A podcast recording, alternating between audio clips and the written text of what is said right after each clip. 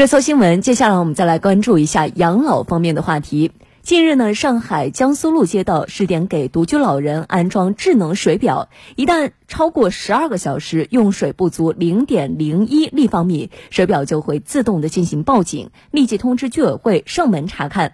不仅如此呢，街道还为独居老人安装了新的。智能门磁一旦超过设定的时间没有开门，后台就会自动的响起报警。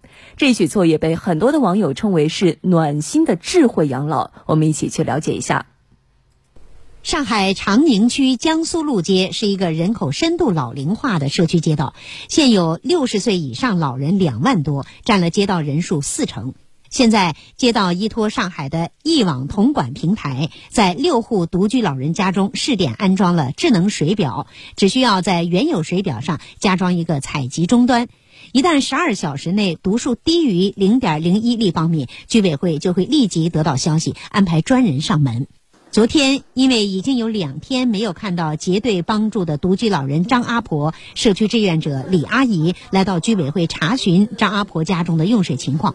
经过查询，张阿婆家并没有报警信息。出于安全考虑，居委会工作人员和李阿姨一起来到张阿婆家中。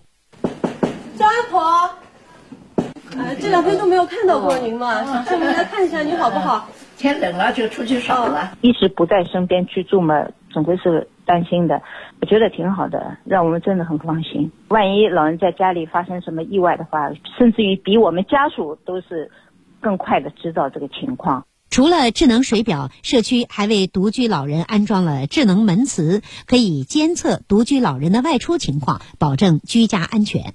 接下来，江苏路街道将根据试点情况逐步完善标准，结合本人意愿，推进辖区六十岁以上符合安装条件的独居老人安装智能适老化居家设施工作。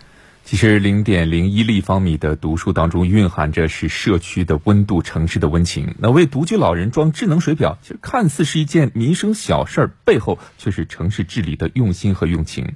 一段时间以来，如何解决老人数字鸿沟的问题，可以说是备受关注。从上海的案例可以看出，智能水表、智能门磁这些智能设备，瞄准的都是老人容易走失、还有记忆力不好等生活难点。其实，智能技术的服务对象是人啊，越是先进的智能技术。越应该友好易用，让包括老人在内的所有人都能够从中受益。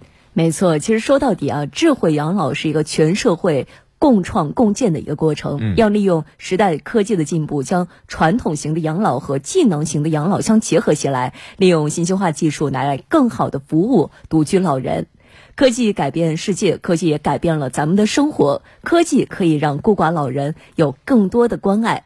说到底。科技在设计的时候，我们技术在设计的时候，能够多一份耐心、细心、贴心。我想，对于老年朋友们来说，也能够多一份舒心。